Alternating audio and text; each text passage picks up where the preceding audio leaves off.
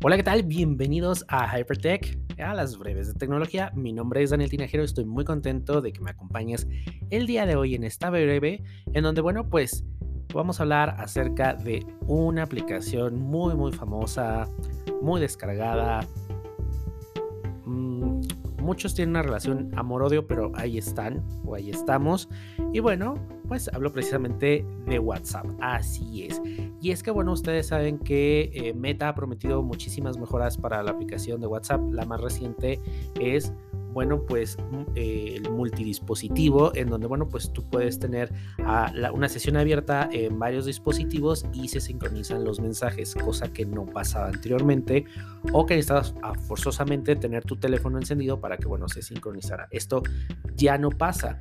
Y bueno, de acuerdo al sitio web eh, Web Beta Info, detalla que en la próxima versión de WhatsApp vamos a poder enviarnos un mensaje a nosotros mismos.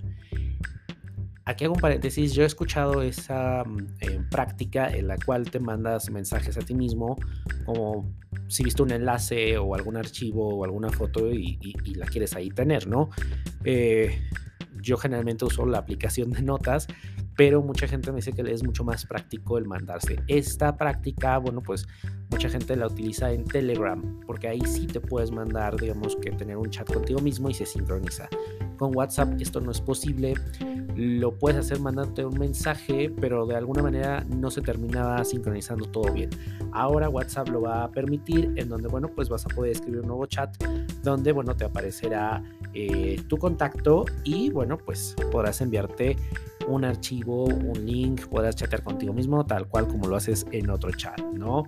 Eh, esas son una de las ventajas de estas actualizaciones que ha hecho Meta de multidispositivo donde bueno, se va a poder sincronizar todos los mensajes y bueno, parece ser que es una de las funciones más esperadas por los usuarios.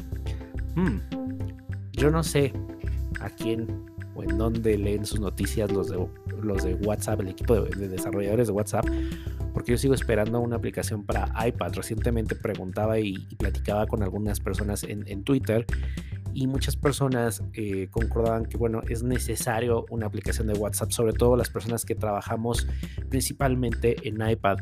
Eh, otras personas decían la aplicación para eh, Apple Watch.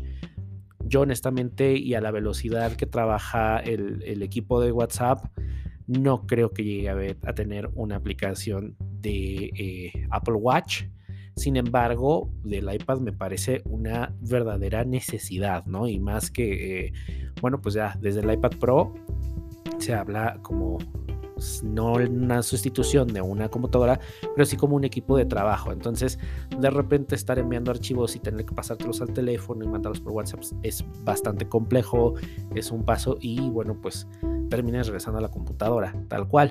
Esperemos que, bueno, se apure el equipo de Meta y, bueno, pues tenga otras novedades. Así que, bueno, pues a mí me gustaría eh, leerte eh, si tú utilizarías un chat contigo mismo, qué cosas son las que guardas en ese chat. Y bueno, pues ya saben, me pueden seguir en arroba Hypertech Podcast, arroba Daniel Tinajero, en Twitter, Instagram, Facebook y yo encantado de leerlos. Así que también si escuchas este episodio desde Apple Podcast, te invito a que me dejes una reseña si te gustó, de qué te gustaría que platicara, de qué cosas más te gustaría conocer y por supuesto tus cinco estrellitas. Muchísimas gracias y nos escuchamos en la siguiente. Bye bye.